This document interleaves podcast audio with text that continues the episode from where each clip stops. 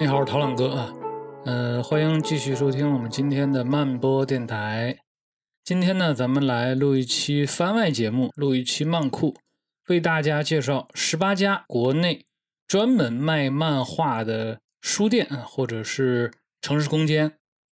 呃，其实我有一个问题想问大家啊，就是说，你平时的漫画书都是从哪里买的呢？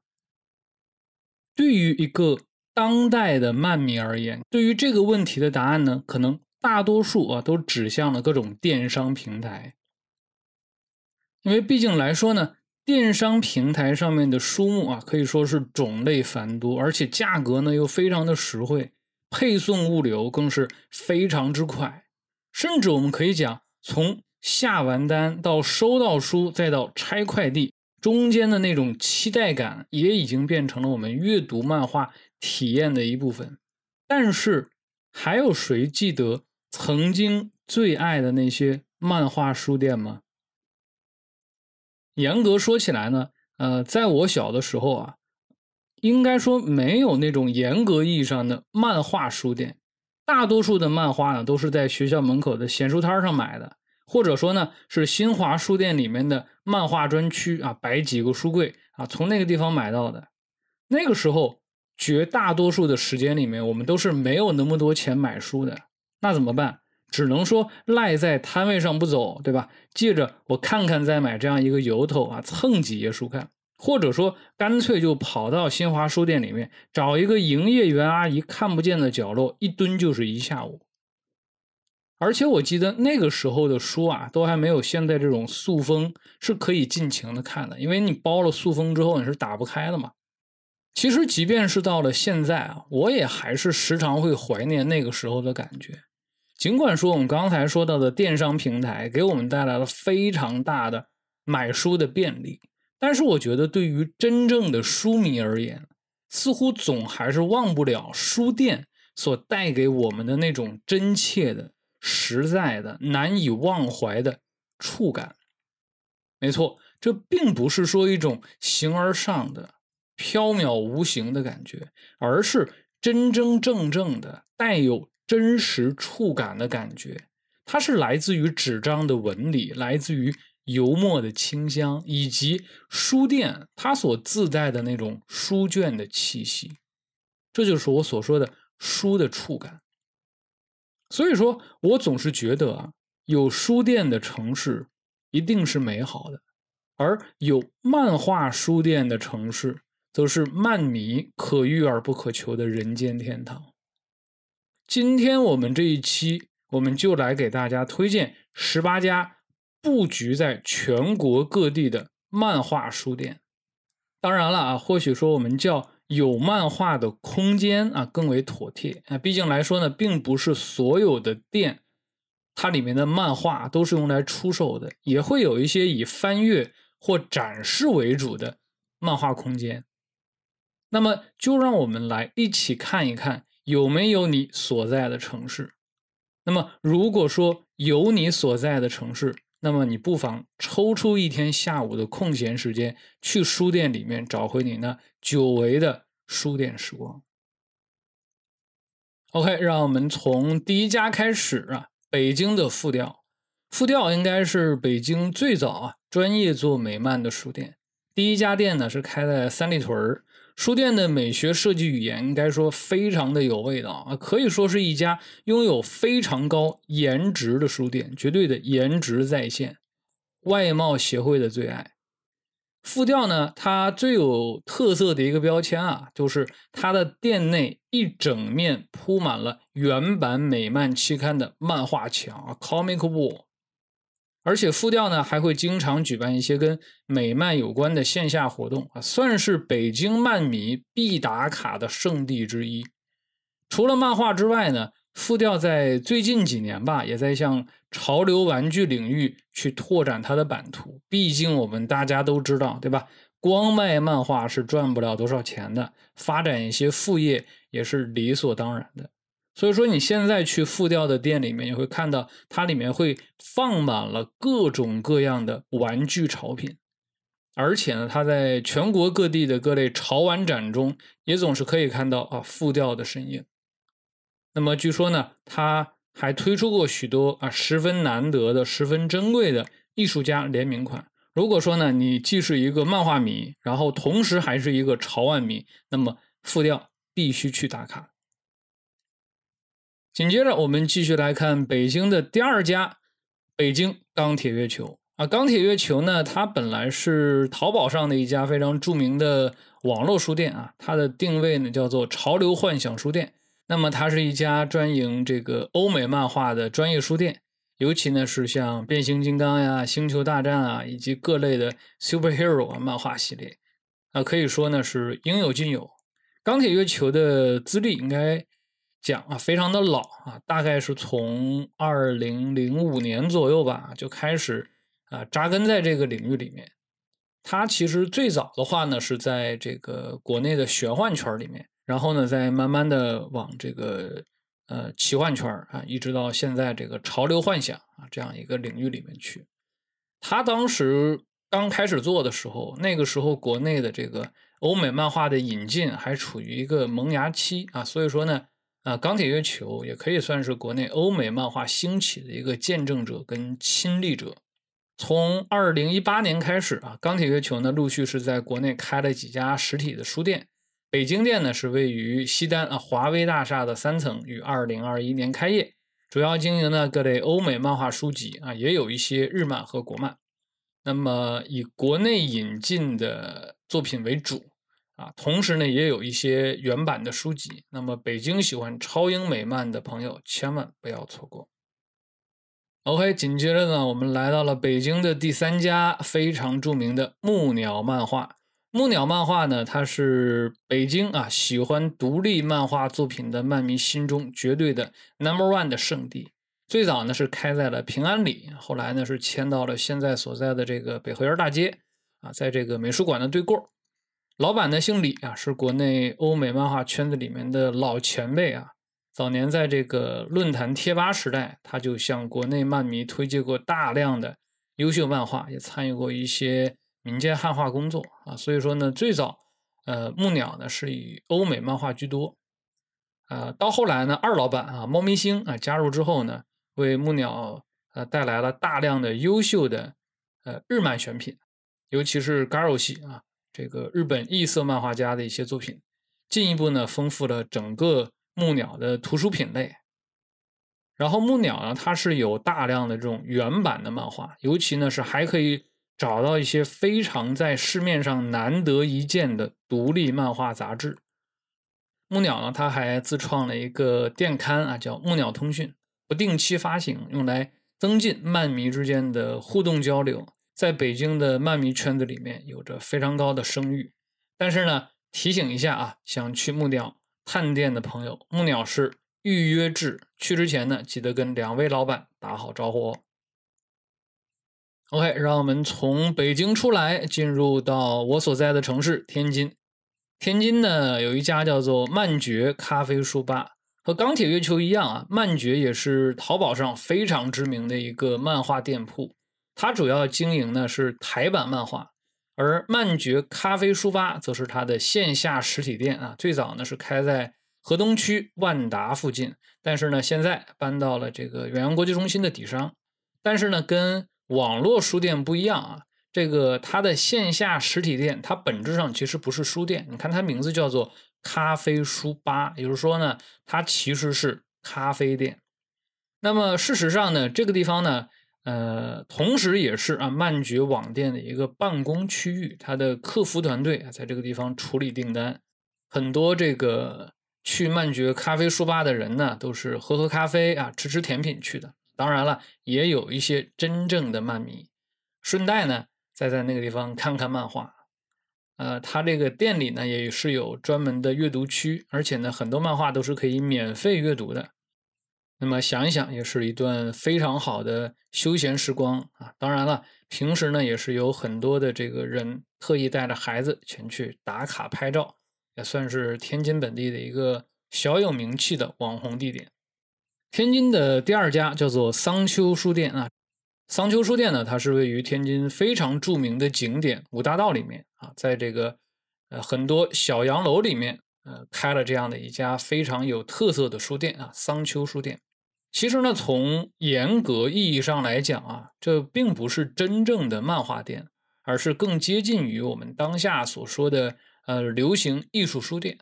但是呢，因为之前漫编史啊，在这个地方举办过一次反响相当不错的线下活动，那么我也得知啊，书店的老板也算是很地道的漫迷，所以呢，这里就把它列入到我们的榜单里面。当然了，他的书店里面也确实有不少的漫画。桑丘呢，它最早好像是开在这个商场里面，后来呢才是迁到了现在的这个五大道的小洋楼里面。其实它所在的这个区域啊，被称为是民园西里，是近几年天津这边发展起来的一个呃文化艺术街区。桑丘书店的这个店名，据说呢是来自于塞万提斯的名著《堂吉诃德》，桑丘嘛，就是里面那个骑士仆从。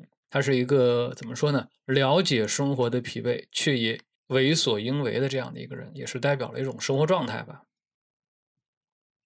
OK，让我们从天津出来，进入下一个城市，让我们来到呃郑州有个计划书店。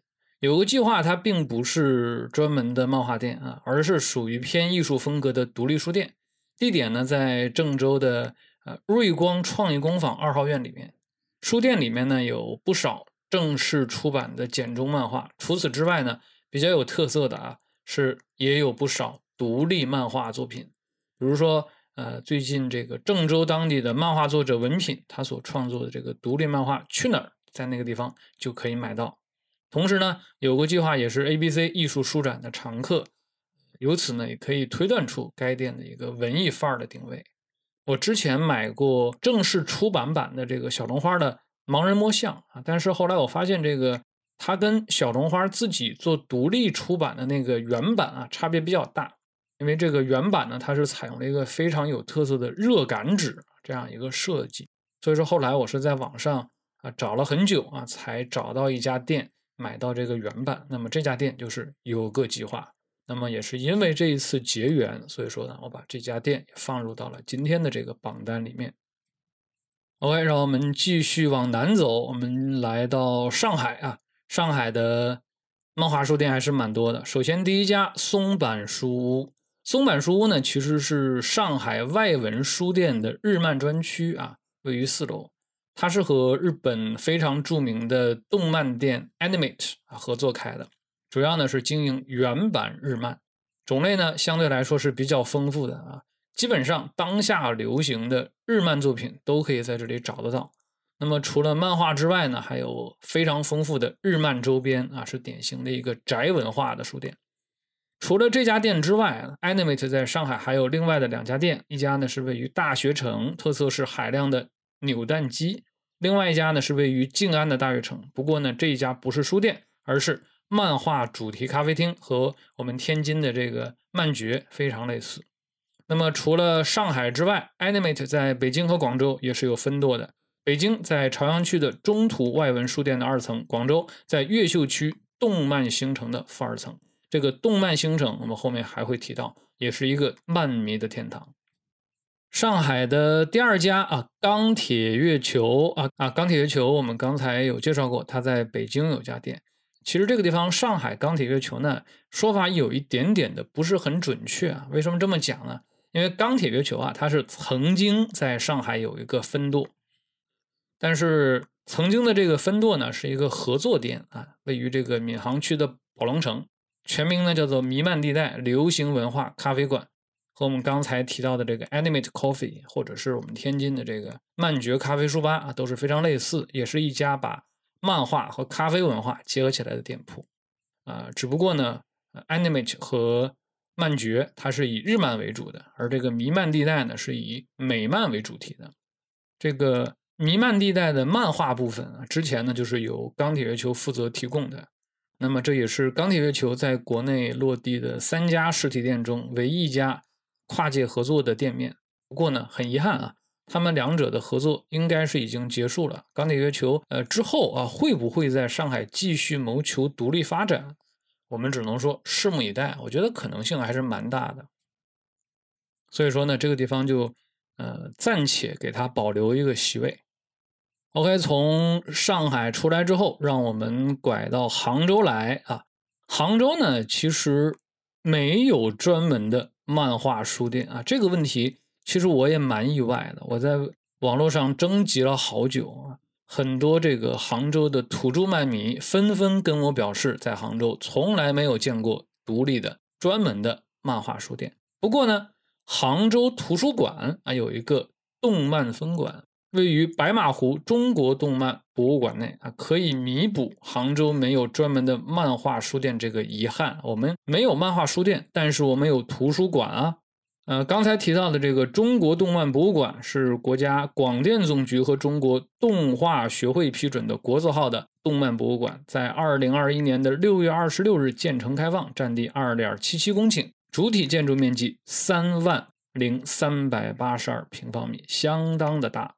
杭州图书馆的动漫分馆位于动漫馆的三楼啊，这个建筑颜值非常之高，漫画藏书约有二点九万册，涵盖的读者年龄呢也是全年龄段的。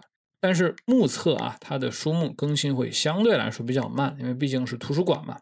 一些新出的小众的书目怕是不太好找，独立出品物更是想都不要想。那么最后，该馆是周一周二闭馆，去之前需要网上预约。那么想去呃这个地方看漫画的朋友需要注意。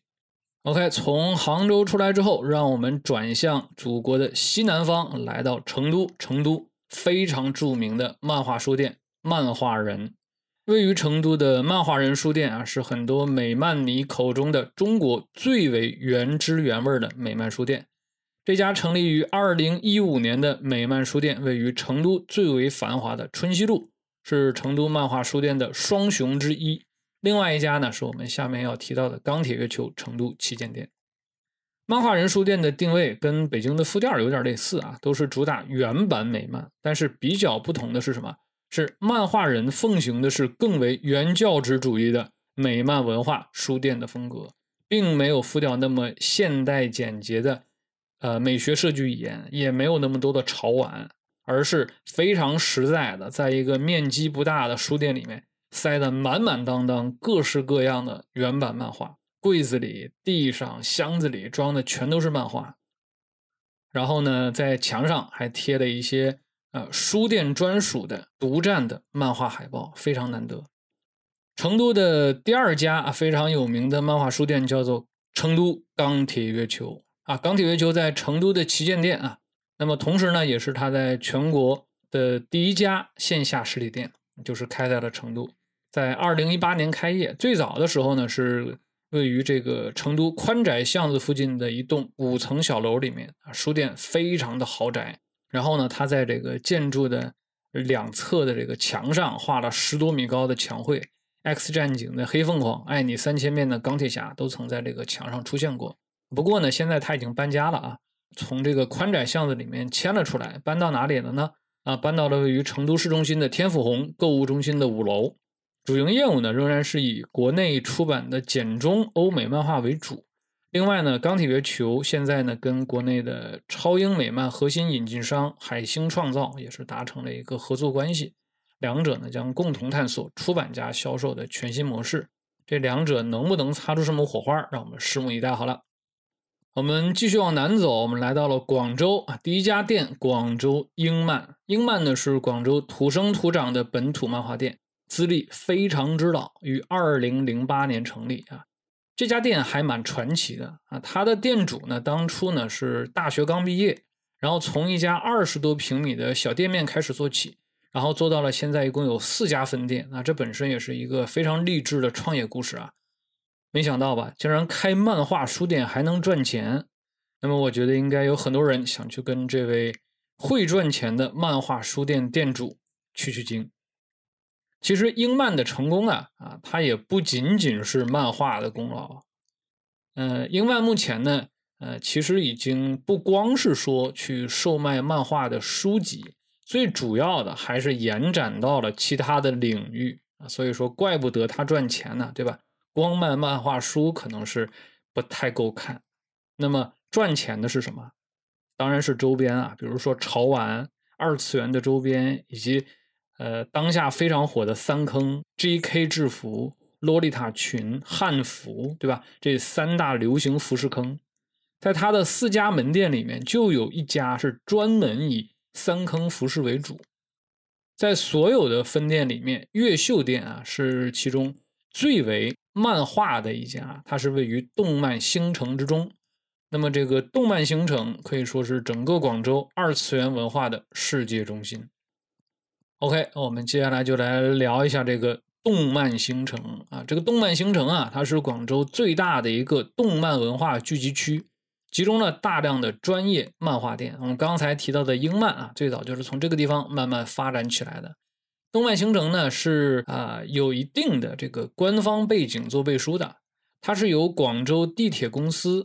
全力支持的，它是把位于人民公园南广场的广州最大的地下商业城建成了一个全国首个动漫网游体验基地。具体的地址呢，就是在越秀区的中山五路二百一十九号。动漫星城分成了地下三层，不仅仅是局限于漫画，而是涵盖了更为广泛的动漫的概念，就是动画的有，漫画的也有。啊，不管你是动画迷也好，还是漫画迷也好，都可以在这个地方找到自己专属的兴趣领域。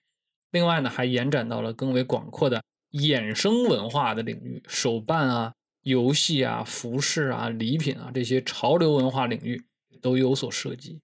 另外呢，除了地下三层之外，很多夹层里面也有很多宝藏的店铺，简直就是漫画爱好者的天堂。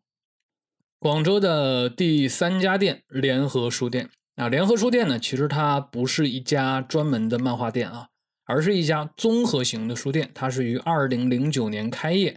联合书店的背后呢，是由港资投资的，啊，它是香港联合出版集团在内地全资投资的第一家书店。香港呢，其实它本身就是有很多的这个漫画店，因此呢，联合书店也是把这种售卖风格带了过来，非常的港范儿。起初呢，其实这个店里呢是设有专门的漫画分馆的，有大量的这个漫画作品在售卖。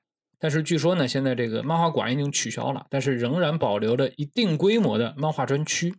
那么这可能呢也是跟国内漫画市场的整体表现啊比较冷淡有关啊。尽管说所谓的漫画文化在国内一直是升温的状态，但是更多的时候。是由漫画所衍生出来的亚文化，对吧？我们刚才说的三坑啊、手办啊、cosplay 啊。